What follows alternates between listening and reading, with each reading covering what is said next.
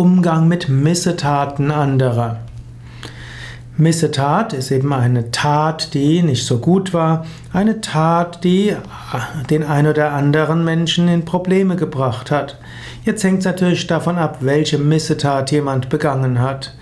Man spricht manchmal von Missetaten von Kindern und Jugendlichen. Gut, da wird man etwas spielerischer mit umgehen. Da wird man schauen, wann muss man dem etwas sagen, wann muss man für Rückmeldung geben, wann muss eine Missetat auch zu Konsequenzen führen.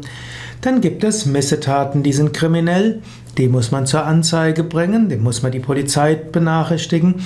Man sollte nicht kriminelle Handlungen anderer decken. Damit macht man sich zum Mittäter. Und genauso auch, wenn man in einer spirituellen Gemeinschaft lebt und Menschen verstoßen gegen die Ideale der Gemeinschaft, auch das muss man irgendwo sagen. Denn die spirituelle Gemeinschaft hat schon gute Gründe, so zu sein, wie sie ist. Und wenn man Teil der Gemeinschaft ist, dann sollte man sich auch darum kümmern, dass die Ideale der Gemeinschaft hochgehalten werden. Gut, dann gibt es natürlich auch kleine Missetaten, die man mehr als Fehler bezeichnen würde oder eben auch als kleine Streiche. Und manchmal sind Streiche etwas, was ja auch etwas Schönes ist. Manchmal ja, machen kleine Streiche hm, eine Situation lustig und humorvoll.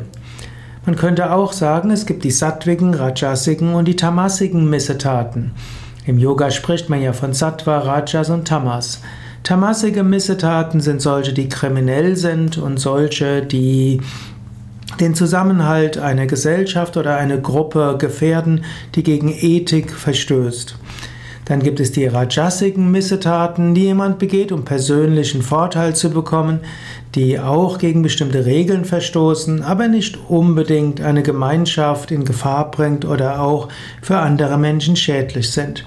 Und dann gibt es die sattwigen Missetaten, die man entweder tut, um Stimmung aufzuheitern, um etwas Lustiges zu machen, was den Zusammenhalt einer Gruppe fördert, oder eben auch zum Wohl von übergeordneten ethischen Prinzipien.